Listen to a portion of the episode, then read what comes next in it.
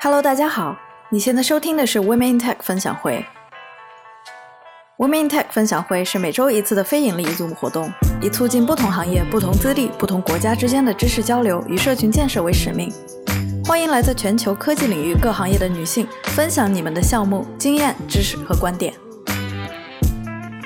大家好，我叫 Lucy，希望能在今天这短短的一段时间里面，可以分享一些我这六年来在游戏留学和游戏行业中的一些经验，也希望能帮助到更多有志于游戏开发的小伙伴们吧。我的本科毕业于复旦大学市场营销系，之后是先是在上海盛大游戏作为文案策划实习过几个月。而后进入了杭州那边的网易游戏，作为游戏系统以及玩法策划，正式工作了大概两年左右。而大概也就是在一六一七年的时候，因为缺少一些对游戏设计更系统的理解以及技能，所以我开始对自己的设计产生了一些怀疑了。也就是在那个时候，也接触了一些欧美的游戏留学和一些独独立开发的事，所以当时决定给自己一些时间提升积累储备，所以选择出国到了。呃，USC 南加州大学电影学院下 Interactive Media and Games 读研。我之前有做过 MMO 的端游，也有做过 SLG 的手游，但是这几个方向更多的是偏向于偏 Triple A 的单机游戏的系统玩法以及战斗策划。所以今天我的部分的分享是主要基于游戏开发，尤其是策划岗的一些经验分享。并不一定适用于所有的岗位。就首先今天的主线任务里面，我会介绍一下游戏行业的基本工种和职能，并且解释一个游戏是如何从一个点子，然后被制作出来，然后再继续发行出去的。也会提一提关于游戏的盈利模式。我然后嗯，最后我会通过自身经历分享一些入行的经验以及职业道路提升的一些心路历程吧。那么接下来我们就先从游戏行业的概述开始吧。就在过去的疫情一年多的时间里面，我们也知道很多行业都受到了冲击，但是游戏市场实际上没有受到特别大的影响。当然，开发还是受到了很大的影响，但是在就是大家宅家的过程中，却产生了更多娱乐的需求，也产生了更多通过虚拟世界社交的需求。比如说 Animal Crossing 动森，呃，去年有没有动森干了非常长时间的小伙伴？我在美国那段时间，听说美国大选拜森的团队还搞了一个自己的动森小岛，然后还有自己的那个 T 恤的。呃，那个模板，但是可惜我没有实际自己上岛去看过。这个是之前在网上找到的关于二零二零年全球游戏市场的规模，依旧有能达到很高的一个份额，而且从自从这十几年以来，一直是在以每年大概就是在以一个非常稳定的速度在往上增长。尤其是亚洲，大家也知道，中国这边的市场增长的也是非常快的。呃，实际上，而游戏行业也因此也会成为了求职的热门之一。这个很好理解，因为它的待遇还是不错的，而且这是少有的几个能造梦的职业。就是我们经常会说，现在真的能造梦的电影算一个，游戏也算一个。虽然说这几年游戏行业内卷的会开始越来越厉害了，但是依旧是一个需求人才量相当大的行业，尤其是因为它还没有形成一个足够成熟的教育体系。国内的游戏教育刚刚起步，国外也其实只有十几二十年，比起隔壁的电影系非常不成熟，所以实际上的入行门槛并没有那么高。然后你像我的本科 marketing 和游戏策划，实际上八竿子还是有一竿子能打到的，那么就七竿子打不着。但是如果真的是很想进入这个行业，实际上通过自己的准备还是会有非常大的可能性的。那么就是说，如果想要成为一名游戏开发者，我们首先就是先对游戏行业需要有一个基本的了解。构成了这么庞大的市场的游戏产品，就是那么多被玩家所喜爱的游戏作品，又是如何被做出来的呢？Ideation 阶段，也就是做 concept 阶段，通常参与的人数会非常少，但是在这个时期会定下来游戏的基本基调和一些最核心的概念。Pre-production 这个阶段比大家所想的要更长一些，像很多大家可能会知道的。神海系列、美国末日还有呃战神之类，他们的 pre-production 经常会长达有一两年的时间。他们会用来 prototype，我们说 prototype 就是制作原型，来测试一些游戏的核心玩法机制是否可行，定义一些美术风格，然后规定生产的管线，然后做一些正式 production 的 schedule 这些。这个是我们所说的 pre-production 阶段。而后的 production 阶段中又分为两部分，alpha 阶段一般是用来开发所有的游戏机制、规则、玩法。流程，然后关卡，搭建一些白模，就是基本的形状之类的。而 beta 阶段就会用来填充所有的美术素材、音效、各种 cutscene 过场以及所有的细节部分。而在之后的 post production 发售前最后的疯狂改 bug 时期。但是这个阶段通常我们就不会再往里面加新的内容了。当然需要说明的是，这个是其中一个比较经典的流程。嗯，而我们我这里用的这个是因为我们系的教授原来是呃顽皮狗开发的 lead designer，所以顽皮狗用的是这一套，我们学的也是这一套。而所目前所知的大多数西方中大型的项目和独立游戏也是这一套。而在国内的开发往往会有一些差异。打个比方说，国内以前的 MMRPG 经常会在公开测试中使用类似于 alpha 测试、beta 测试。内测一二三四五公开测试，乱七八糟七里八拉的测试之类等等，而这些名词当然不是对标国外的那些 alpha 阶段之类的这些名词，而通常他们都已经是在 post production 或者更早一些 beta 阶段的中后期来开启的一些测试，而那些名字其实更多的是一种营销的手段，而并不代表他们是针对于国外这种比较传统的生产流程里面更早的一个时期，而之前我们也知道有很多换皮手游。因为它的框架以及玩法设计经常是现有的一套，而不是需要重新开发的，所以所以它通常也并不需要什么 pre-production 阶段，因为不需要验证什么新的。他们经常是有一套现有的框架拿过来，然后各部分的系统玩法就完全同时一起开发，这样子为了拼开发的速度。当然，这里也讲的是我所在的游戏开发部门的生产流程。实际上，一个游戏是通常分为游戏开发部门以及发行运营部门这两个方面来互相进行合作的。那么回到我所在的游戏开发部门，游戏的开发部门基本上是我们说五位一体的。当然，更核心的话是三个：designer、artist 和 engineer。国内就是策划、美术、程序。至于为什么国外一般会用 engineer 不用 programmer，这个我还真不太清楚。但是是我发现的国外的一个习惯。如果有小伙伴们知道，可以给我解释一下。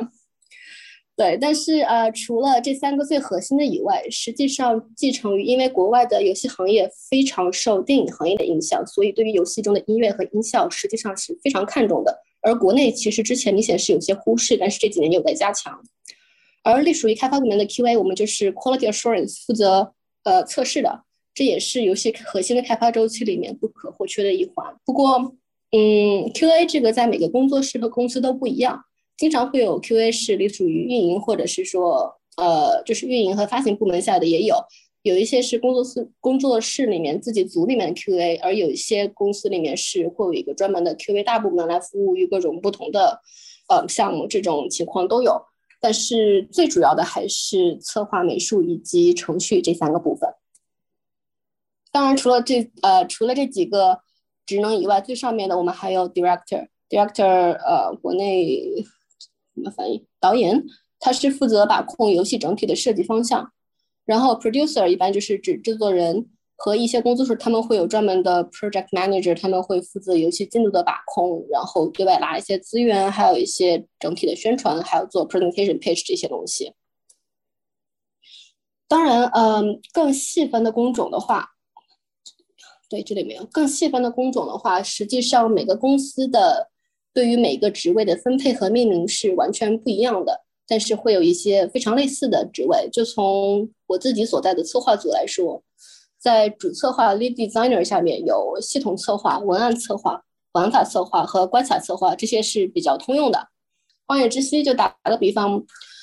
文案策划和剧情策划 narrative designer 会负责设计，比如说整个故事的主线剧情、它的世界观背景以及我们所遇到的各种各样支线任务的内容。包括填充一些支线任务的文本，各种 NPC 的对话都是由 narrative designer 或者说是文案策划来进行的。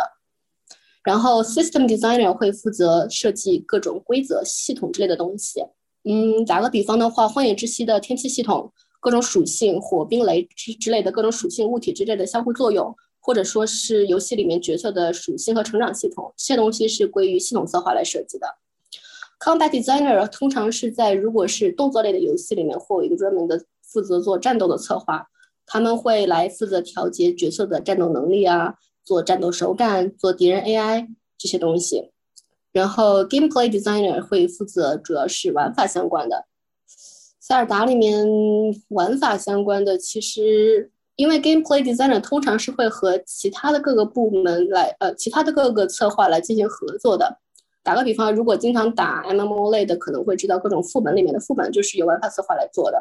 然后还有一个是 level designer，level designer 主要是负责设计关卡，以及和 environmental artists 一起合作来创造整个游戏世界的样子。打个比方，塞尔达里面的各个神庙里面的关卡设计，他们通常是会由 level designer 和 game gameplay designer 来共同合作设计完成的。所以这个就算是，嗯，策划部门的一些职能和工种。嗯，当然还是和之前所说的一样，每个游戏、每个工作室，甚至于其实不同国家的开发岗位都会有一些不同的风格。就打个比方，数值数值策划是一个非常经典的国内的开发流程下面才会有的职位，而国外其实很少有这样的专门一个岗位叫做数值策划。他们通常是由对应的 combat designer 或者是 system designer 来负责做一些属性和数值的平衡。而国内的游戏则是因为早期 MMO 和手游本身它非常重数值，而且由市场盈利模式导向的开发，他们这些需求的影响，所以要求策划对于数字、数学模型这些格外的敏感，所以专门就出来了这样一种专门负责配表、算公式这样一个职位，叫做数字策划。再打个比方，比如说刚才所提的，呃，《荒野之息》里面的神庙，或者是说最近有没有玩王明玩《明日方舟》的《明日方舟》里面的每一个地图也是关卡设计，往往是兼顾了玩法设计的部分。还有包括之前参加过日本那边做《黑魂》和《血缘》的 From Software 的招聘宣讲，他们也有提过，他们的策划主要是按照设计主角的 main character、设计地图、设计敌人这三大类来分的，然后各占的是。嗯，一比五比四还是一比六比四来着的，忘了，反正是设计地图和设计敌人的更多一些，而新人进去大部分也是从设计一个新的敌人开始做。然后讲完策划，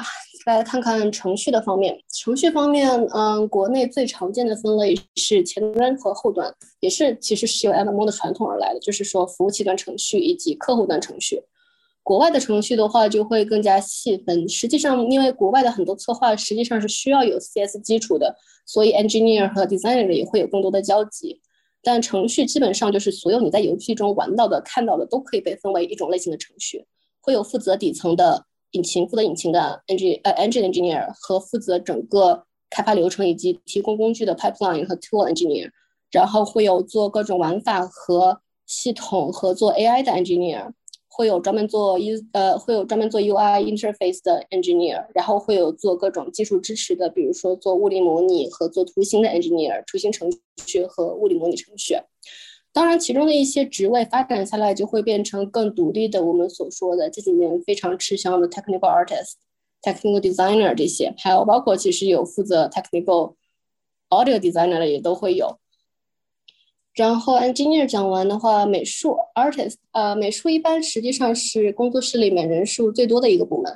因为我们所有看到的都是对应了一种类型的美术，而他们通常都会需要完全的人力来堆积。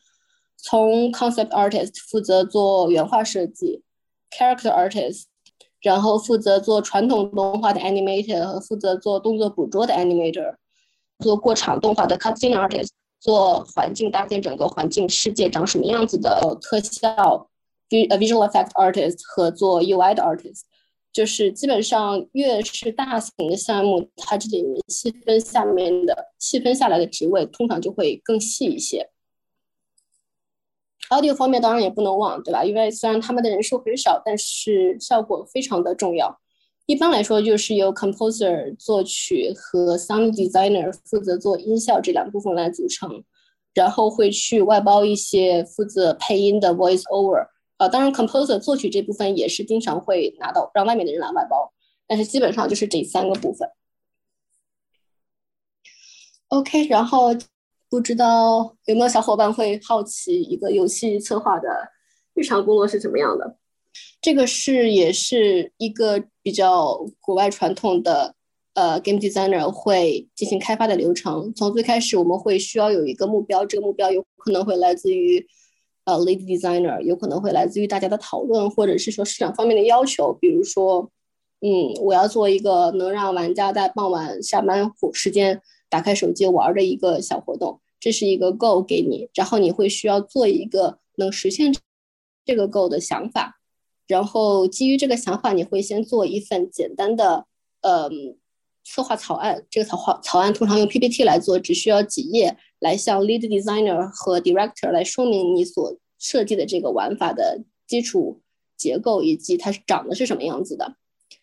在这个阶段就会开始去跟程序、跟美术和 lead designer 进行各种扯皮，然后直到最终方案确定下来，然后开始写一份更完整的我们叫 GDD Game Design Document，一份文档来详细的技术里面所需要的所有流程、所需要的所有程序支持、美术资源的支持，整个流程是怎么实现的，会写一份非常详细，但是通常没什么人看的文档。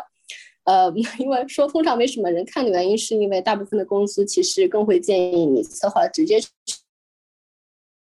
去跟美术和程序进行面对面的交流，而不是把一份几十页的文档丢给程序去读，那种是一种比较低效的方法吧。然后在传递完呃这个需求之后，实际上就是开始进入 implement implementation，就是实现的阶段。在这个时呃在这个阶段里面，程序去写码，美术去做它的资源，而策划一般会有做配表的，会有一些 AI 的。更早期点会有一起做一些原型的，总之就是把各种职能部门做出来的东西统合到一起去，并且最终把这个玩法形式。而在做完第一版之后，我们会开始 playtest 测试，发现问题，再迭代 iteration 回去改，然后再 playtest iteration，这样子在不断测试和迭代的过程中，大概进行个三四个轮回的样子，然后直到它的质量有了基础的保证，再把它正式的放进游戏里面进行更。大规模的一些测试这样子，然后这个就是实际上啊游戏策划的一个非常日常的工作流程。运营和发行部门这一块儿，当然首先大家都知道，盈利模式实际上是和游戏类型跟 game genre 的关系差别真的是非常大。现在的我是更偏向于单机和独立游戏，所以对我们而言，主要就是买断制或者本体加 DLC 或者 Season Pass 的模式，或者是说，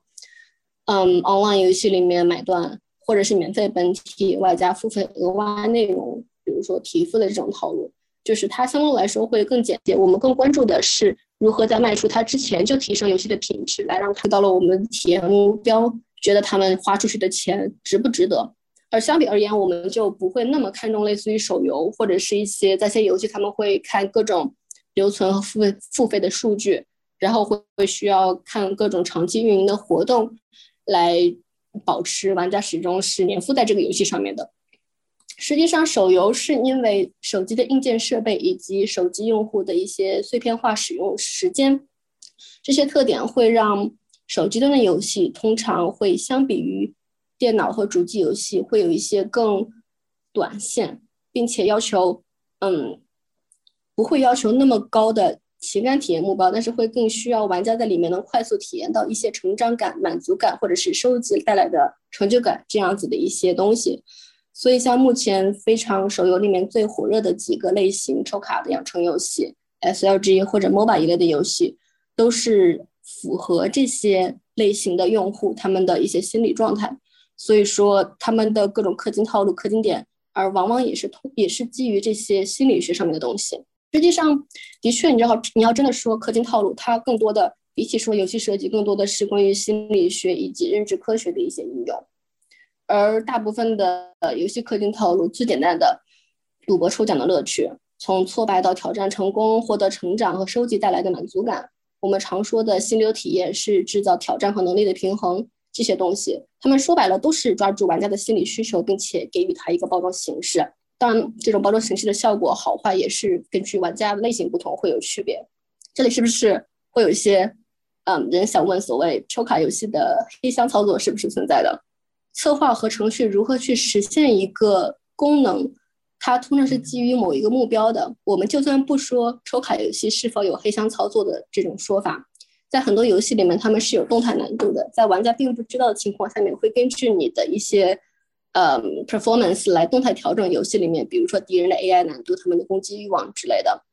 然后会有一些游戏在它的概率上面做一些小小的 trick，比如说有一些嗯早期的 strategy game，应该也不算早期，有一些 strategy game 他们会打个比方，对一个兵种的成功率在百分之三十。那么，假如你连着失败了三次，那么第四次它有可能程序代码会给你设置让你必定成功，这样让你的感觉上它的确就是百分之三十。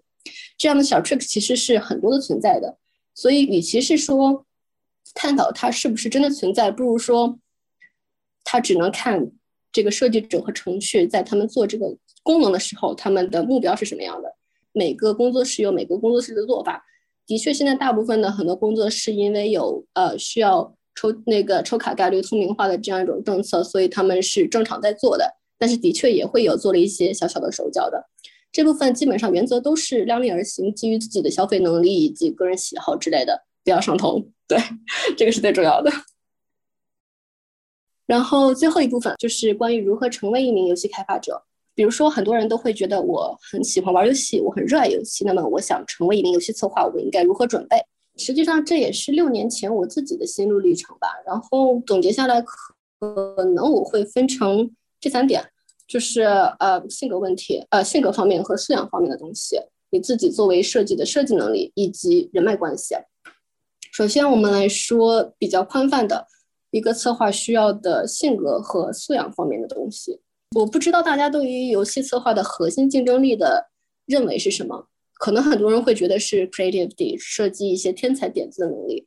而一个比较有趣的事实是，creativity 往往是很多完全没有入行的人的答案，但是同时也会是十几年的老开发者、成功开发者的答案。一个校招生，或者说，假如你的游戏开发履历并不是特别多，那么其实你是可以通过一些其他在校的这这一类的能力，比如说你很擅长 teamwork，你对某一个目标非常的执着，并且会一些问题你去积极的推动寻找这个问题的解决方式，你很擅长于管理带领人或者做一些决策这些。之前在各种不同国家的招聘里面，我感觉挺有意思的是日本那边的游戏公司的招聘。其实日本那边每一个公司都会找看这个，会有一个专门的地方让你在提交 internship，就是简历的时候会有一栏让你填，呃，就是分析你自己的性格里面的优势，并且从这个优势来体现你为什么要去申请这个岗位。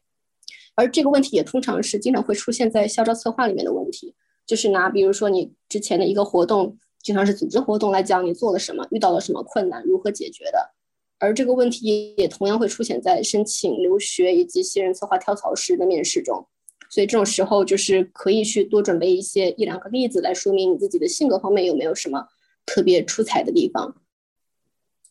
然后接下来是说设计能力，这句话是嗯，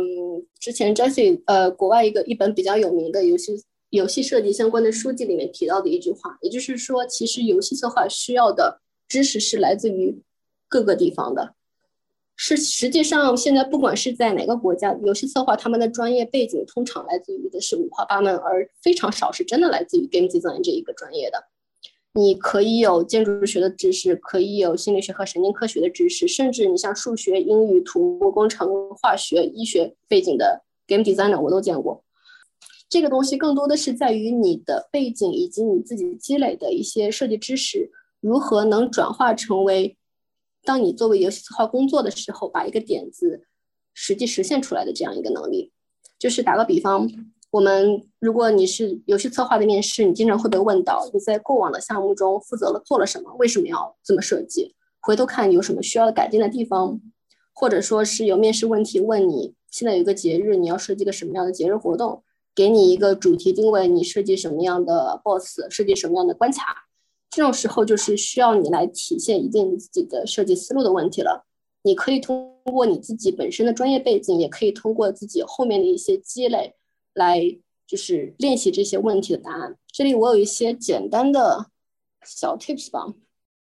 因为我觉得可能很多小伙伴比较困难的是如何建立一种思路，从玩家转变为一个 game designer。首先，这里我想明确的是，一个正确的游戏设计分析通常是建立在你对如何开发这个效果有一定了解的基础上面的，所以并不太建议完全凭空猜想。如果自己完全没有做过也没有关系，可以去找一些比较好的游戏设计分析来学习他们的思路，然后养成习惯，有一个笔记本之类的去做一个游戏设计的分析，一个日记，然后去给自己提一些游戏设计的问题，让自己来回答。打个比方，就是。最近在玩什么？嗯，在玩人王二。再往前，只狼，只狼，比如说很多动作游戏的战斗手感，我们会看到有很多市场上面的一些营销，或者是玩家会说什么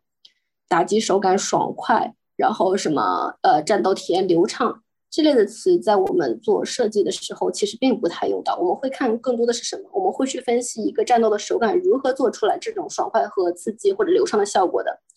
它的动画是怎么通过 anticipation、hitbox 到 following up 这样的一个不同阶段的分配来做到一个非常有力的动画效果？它是如何通过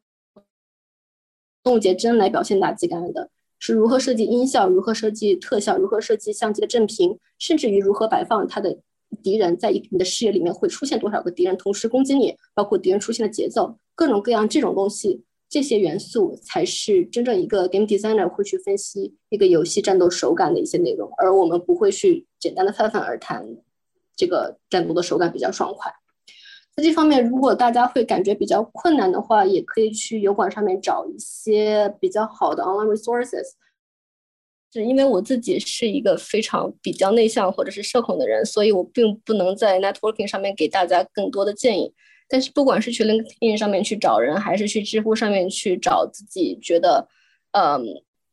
值得敬仰的一些前辈，还是说甚至是在微信里面互相找小伙伴，在游戏行业里面去建立自己的人脉以及。呃，关系网都是非常重要的，它能帮助你随时的知道各个公司的动向，包括每个组在做什么，这样子就是包括还有一些行业的一些经验的交流都是非常重要的。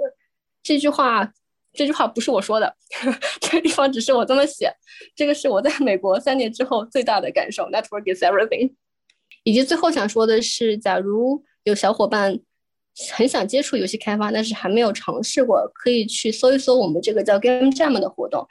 呃，Game Jam 是全球范围之内很多地方都会有的一种在四十八小时之内开发一个游戏的这样一个活动。它是完全可以面向于资深人，也可以面向于新人的。在你还一点经验都没有的时候，或许可以尝试去参加一个这样的项呃这样的活动，加入一个组，然后短时间开发一个游戏，来感受一下自己是不是真的喜欢这个行业和。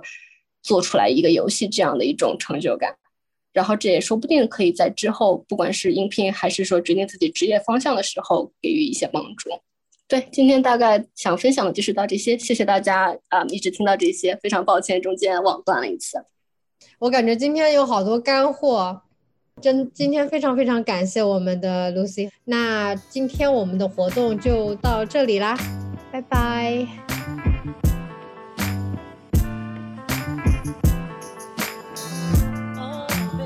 感谢大家的收听。如果你喜欢我们的内容，你可以在微信搜索 Women Tech 分享会，关注我们的公众号。欢迎大家留言评论与我们互动。希望大家把我们推荐给朋友们，帮助我们把知识和女性力量传播给更多的人。感谢收听，我们下期再见。